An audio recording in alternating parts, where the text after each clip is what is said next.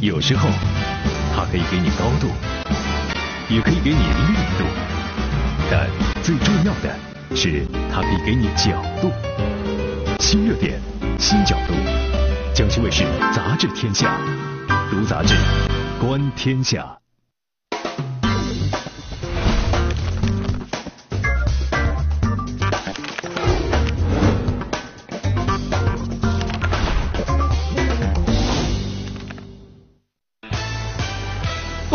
频频遭虐杀，我们该怎样保护动物？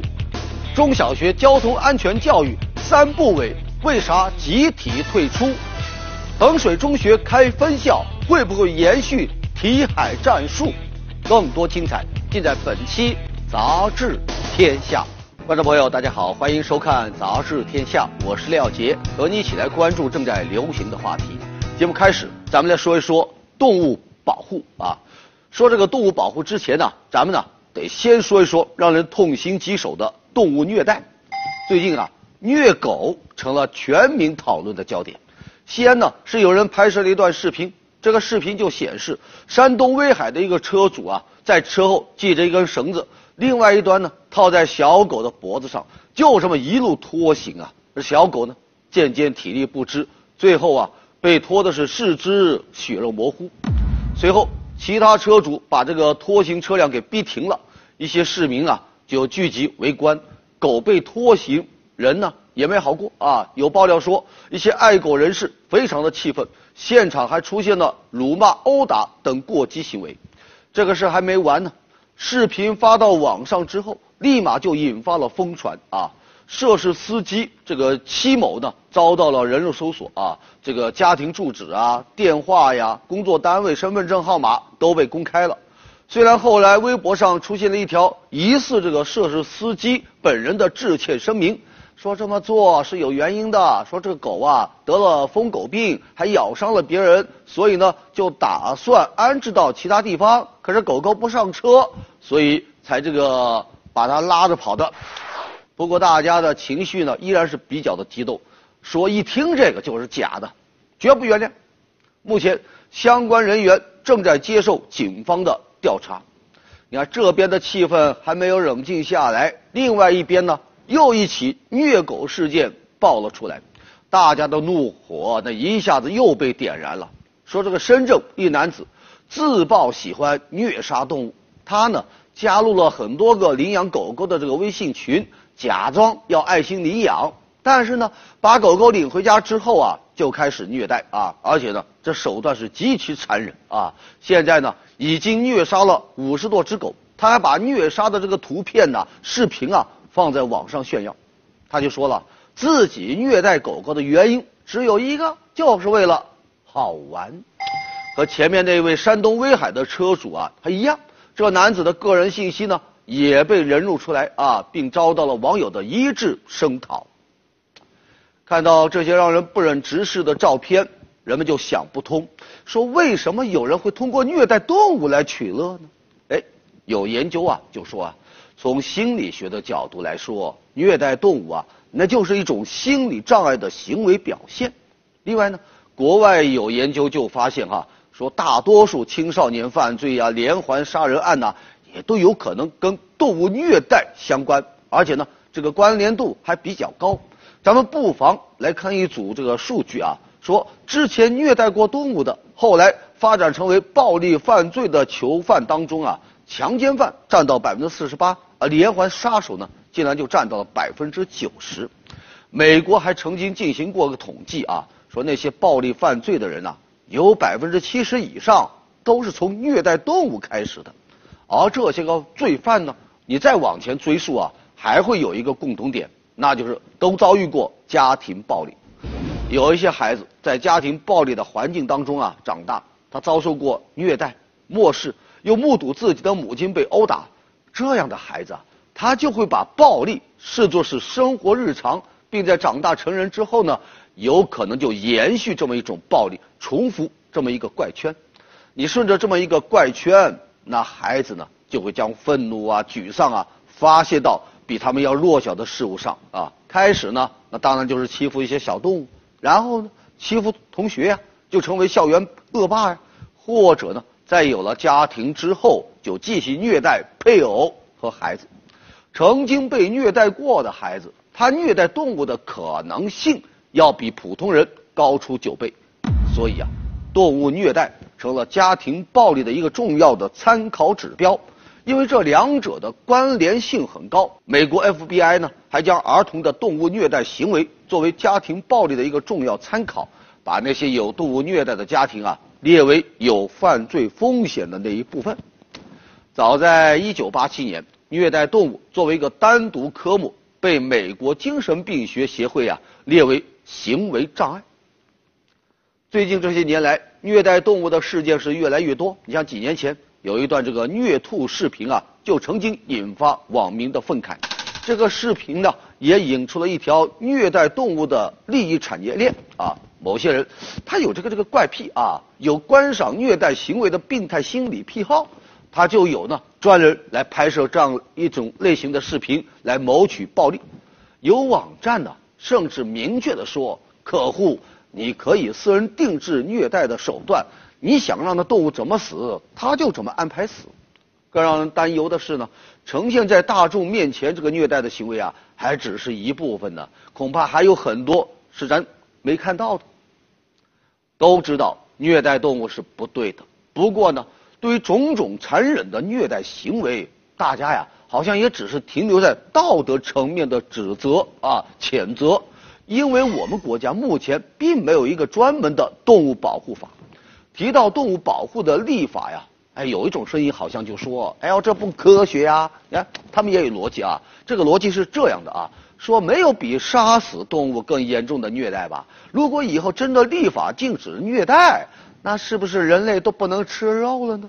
人的事还管不过来呢，哪有闲工夫管这个动物呢？甚至啊，还有人说说法律保护，那应该保护人的权益。如果把阿猫阿狗什么都包括进来，那法律岂不太泛滥了？因为没有法律来约束，哎，目前我们国家的动物保护啊，那主要就靠一些个志愿者呀、爱动物人士啊来支撑着。有的时候哈，在解救动物的时候啊，也会因为情绪啊、行为过激啊，引发一些个争议。那既然要讲这个法律呢，咱首先呢就应该把定义搞清楚。你像在国外。虐待动物的定义是什么呢？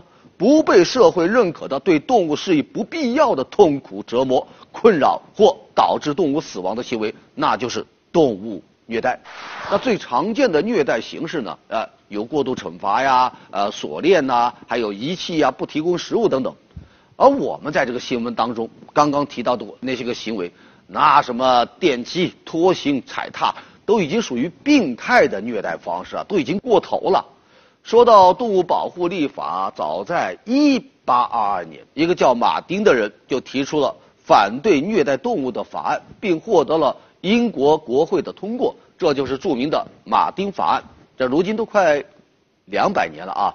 截止到现在，全世界有一百多个国家和地区都有相关的动物保护法。在美国，虐待动物那面临的是重刑啊。目前最重的这个虐待动物罪啊，都判了二十五年了。有的国家呀，人家立法都超过了保护的范畴，还专门制定了动物福利法案来保障动物的福利。你比如瑞典，它就规定不能用过于窄小的笼舍来养鸡。夏天呢，说必须得把牛放出去吃草。说猪啊，要有稻草铺地，以便它休息。那德国呢？德国甚至它就规定。买鱼的时候不能把活鱼啊带回家，你想要处死它，必须在出水之前就处死，以尽量减少鱼在离开水的情况下被憋死的痛苦。那有人可能就会说，你这也忒矫情了啊！其实啊，一点都不啊。我们为什么不能虐待动物呢？这不仅仅是那句“动物是人类的好朋友”。一个人呐，他今天能够虐待兔子。明天就能虐狗，后天呢就有可能虐人了。为了保证有一天人不受到虐待，我们就必须先反对他虐待动物。我们保护动物呢，恰恰是为了保护人权，保护人与人之间的关系。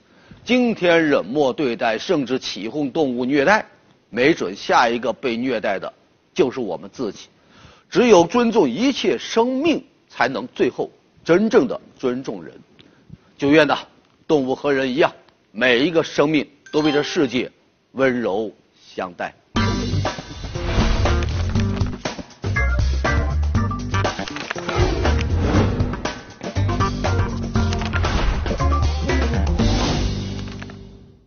好，继续来关注热点话题。前不久，教育部质监总局以及安监总局相继呢在官网发布公告，退出由关工委发起的全国中小学生交通安全教育活动。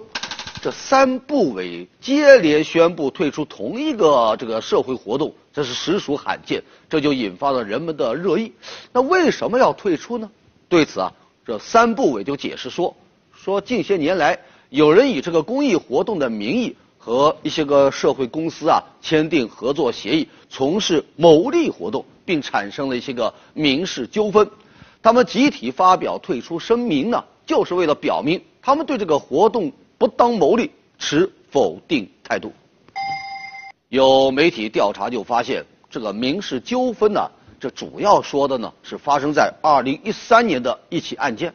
这个案件的原告呢是山东济南一家公司啊，他呢。和这个安全教育办公室啊是签订了一个合同，就约定由这个公司出资三百万，然后呢，这个教育办公室呢授权给他，让他负责全山东区域的中小学交通安全教育活动。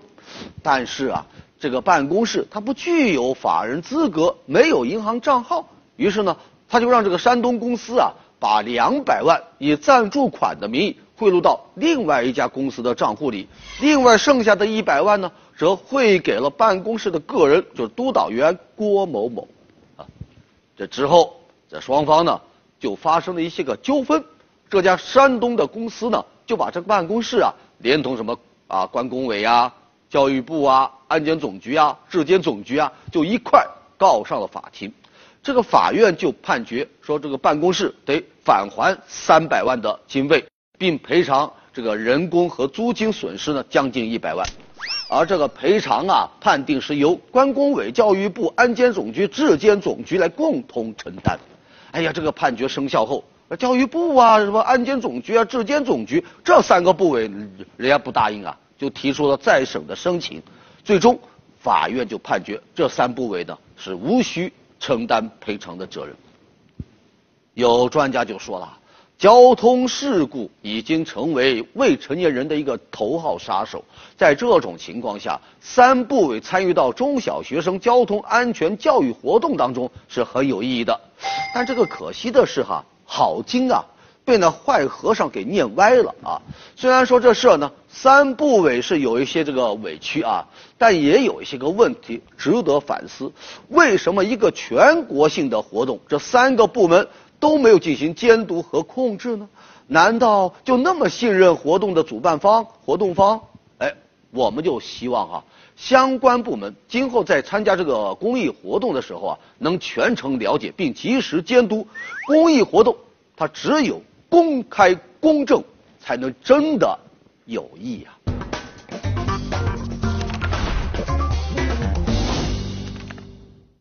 好，继续回来。说这个交通安全是不能大意啊，那食品安全呢更应该小心谨慎。前不久有媒体曝光说，哈尔滨一所幼儿园给孩子吃这个发霉的大米和过期的食品，是引发了热议。我们来看看这个图片啊，这所幼儿园在广告当中啊，宣称做中国最好的幼儿园，收费昂贵的不得了，每个月呢七千块钱。有位刘先生啊，他们家的孩子啊就在这啊，他就说了。当初幼儿园对家长承诺给孩子呢吃有机蔬菜、喝鲜榨果汁，最近他送孩子去上学，竟然就发现，还有给孩子吃的大米呀，都已经发霉变质了。在那厨房里呢，还发现了过期的酱油、过期的酸奶、发臭的奶酪啊，还有勾兑饮料的调味品等等。目前，这家幼儿园已经被查封了，责任人呢被控制了。多个部门介入调查。其实啊，像这样的事件还并非个案，光七月份这一个月，各地呢就曝光了好几起幼儿园食品安全的问题。你比如啊，生虫的这个麦片，过了期的牛奶、不合格的食用油都被端上了孩子的餐桌啊。其中啊，民办幼儿园的问题是最为严重。我们都知道，公办幼儿园它的伙食费呢，按规定全部要用于幼儿伙食，不得挪作他用，并且呢，它要接受教育部门、审计部门、财政部门等多个部门的监管。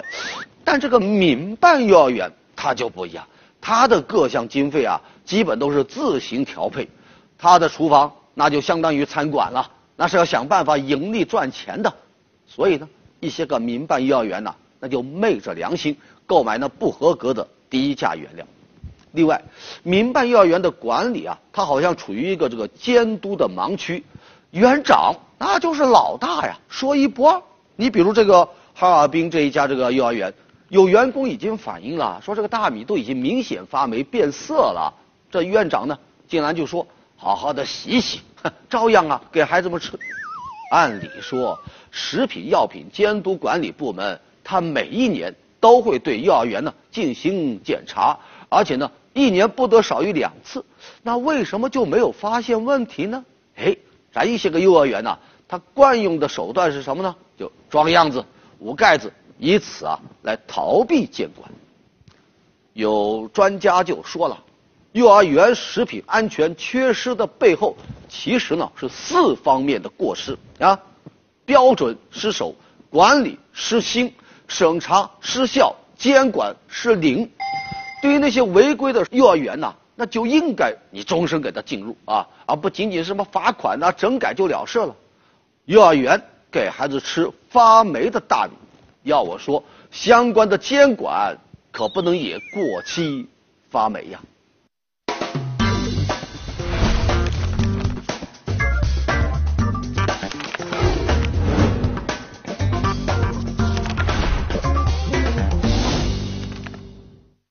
接下来进入到板块杂志标题，我们来看最新一期的《环球人物》啊，文章标题：滴滴优步合并好事还是坏事？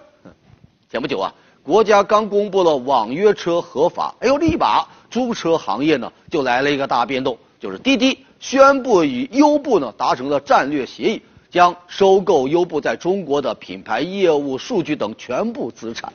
双方啊将相互持股，成为对方的少数股权股东。哎呀，这个事一出来啊，立马引发了热议哈。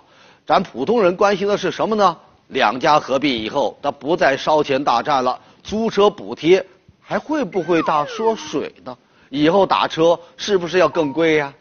专家担心的是什么呢？他比较担心，你看啊，这一合并。它就成了唯一的一家由腾讯、阿里、百度共同投资的企业。这新公司的估值啊，高达三百五十亿美元，在中国专车市场占据到百分之九十三的市场份额。这么强强合并，缺乏竞争，会不会滋生垄断呢？而段子手那则是忍不住狂欢喽。有人就调侃说：“滴滴加优步，那就是 D U 丢。”以后啊，干脆改叫丢丢打车了啊。至于合并的主角本身，那则是秀起了恩爱。你像滴滴创始人陈维和总裁柳青啊，就给员工啊发了一封这个内部通知信，说打则惊天动地，合则恩爱到底。哎，这是怎么一回事呢？原来啊，人家滴滴和这个优步啊，本来就不是外人。咱们来看啊。这个滴滴出行的总裁柳青是什么呢？是联想柳传志的女儿。优步中国区战略负责人叫柳珍，是谁呀？是柳传志的侄女。人家本来就是堂姐堂妹一家子啊。更有意思的是什么呢？另外一家约车企业叫神州租车，它呢是由联想控股的，而联想之前的董事长就是这个柳传志。所以有人就说了。网络约车市场上啊，斗来斗去唱主角的呢，都是相亲相爱一家人。当然了，这个说法从金融学上来说，其实呢并不太准确啊。因为柳青和柳珍，他只是企业的管理层，不是企业的拥有者。那么拥有者是谁呢？这就比较复杂了哈。你像合并之后，滴滴的主要股东名单呢，就包括。美国的苹果公司，包括百度、阿里、腾讯三巨头，还包括美国优步的本部，还包括各路国家队、跨国资本等等。那名单那一溜下来呀，一张 A 四纸都打不下。当然了，复杂的股权问题，一般人也搞不懂啊。但家庭伦理剧那是人人都爱看呢。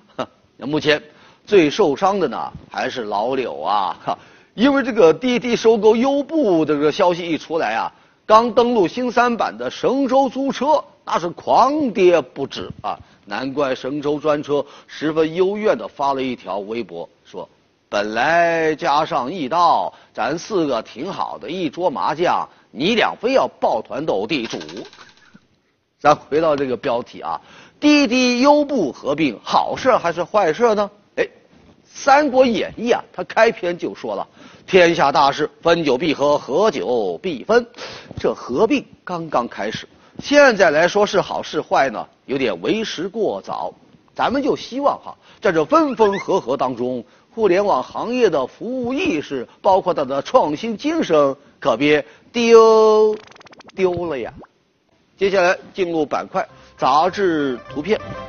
河南一位瓜农用指甲在西瓜上写书法，受到顾客的追捧。您看这些个西瓜，有福有寿有喜，既解暑又吉利，真值啊！广西村民利用晴好天气，家家户户呢在屋顶晒玉米。你放眼望去啊，满村尽是黄金屋啊！动物园给动物发放冰块和水果，呃，当做是高温福利呀。北极熊就说了：“我家原来就在冰雪世界，这算什么福利呢？”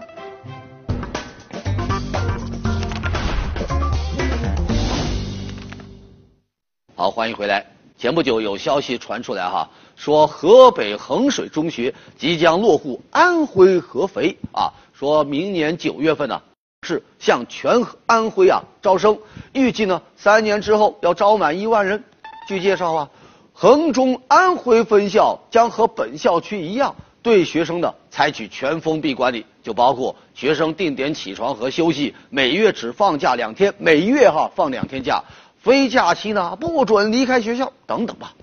这消息一出来，立马引发热议。说起来哈。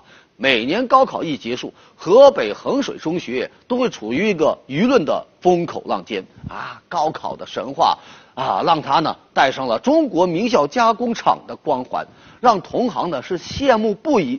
但是呢，这么一个全封闭管理的模式，以及题海战术的魔鬼训练，又让教改专家是痛恨不已。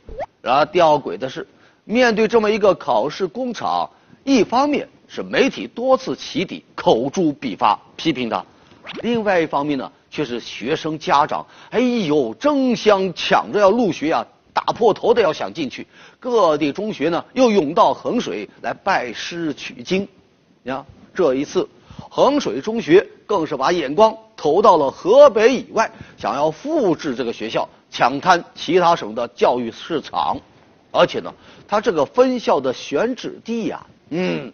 那也是颇耐人寻味的。咱们以前听过这么一句话，叫什么呢？北衡水，南毛坦，是说呢，河北衡水中学和南方的这个安徽毛坦中学啊，一南一北呀，分庭抗礼，将传统的应试教育啊、掐尖教育啊，那都是推向了极致。哎，现如今，北衡水跑到毛坦厂所在的安徽来进行全省招生，那有人就推测呀。这分分钟是抢生源的节奏啊！高考成绩哪家强啊？看我衡水大战毛坦厂，这还真不是什么开玩笑啊！你要知道，此次衡水中学进入安徽之后，那是明确定位要全省招生，而且呢，他还在安徽加设了什么初中啊？那么这一场这个生源抢夺呢，从小学一毕业就开始了。这对当地学校属地招生政策，那就是一种冲击。前不久，安徽蚌埠因为保护生源而影响学生注册的事件呢，至今还没解决呢。现在你衡水中学这么一插入，可以想见的啊，抢夺生源大战将会越来越激烈，然后就加剧到其他所有学校的招生焦虑。有专家就说了，我们不能一方面高喊淡化应试教育，要减轻学生的负担，另外一方面呢，又允许考试工厂异地复制。透支这个学生体力，限制学生自由，什么违规补课、抢夺生源，然后对这样的行为，你又一路开绿灯。要知道啊，教育选择那是可以自由的，但相关的监管绝不能无序呀。好，继续来关注热点话题。前不久，上海出台了急救医疗服务条例，这个条例呢，也被称为是。好人法啊，为什么呢？其中有一个亮点，那就是鼓励和倡导市民啊要参与现场的紧急急救啊，并且呢，你的救护行为受到法律的保护。如果不慎对患者造成了损害，你不用承担法律责任。提到急救，不禁让人想到前不久的一件事啊。六月，天涯社区副主编金波乘坐地铁的时候呢，突发心脏病猝死，引发人们对。公共场所急救的关注啊！你看这个视频，从视频当中我们可以看到，金波倒地以后呢，有乘客是上前实施了心肺复苏和人工呼吸，只是呢这急救啊不太专业。那么参与急救的乘客要不要承担责任呢？不管是从情理还是从法律来说，乘客以后都不应该担责啊，反而应该受到赞扬和鼓励。但是啊，在现实当中啊。一些人由于害怕受到纠缠，害怕惹官司，就不敢救，不去救。其实啊，急救是技术活，也是风险活。即便在医院，这病人上手术台之前呢，他都要签下各种免责条款。而公共场所的急救，同样就涉及到风险问题。就拿这个心脏病来说吧，发病之后那十分钟啊，非常关键，也被称为是黄金十分钟。但是呢，这十分钟之内最快的救护车也很难赶到现场啊。那这个时候呢，如果现场有人对患者进行持续的胸外摁压，就可能挽救患者的生命。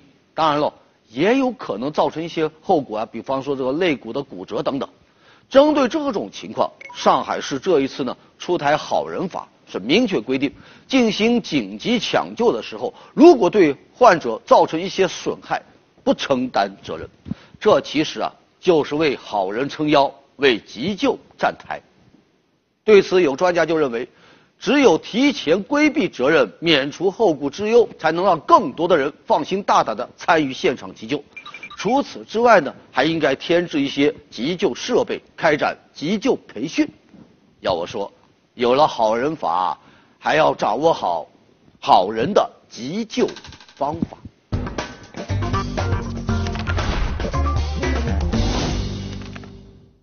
好，接下来我们来看最新一期的《南方人物周刊》，我们来介绍瑞慈 KTV 辅导班。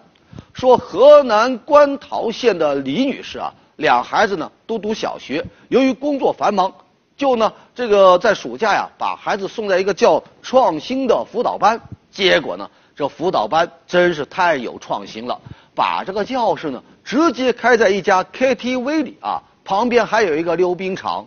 我们来看这个现场图片啊，那叫一个灯红酒绿、纸醉书迷啊，这样的脑洞实在是让人无法理解啊！辅导班开在 KTV 里，这算什么状况呢？学累了，看累了书，你唱一会儿，或者呃是放学了以后再溜冰溜冰、逛逛街。如果这是音乐辅导班的话，大伙还也许勉强能接受。可这桌上的书本封面却是大大的。数学两个字，哼，您这数学教的呀，那真是亮瞎了太清眼啊！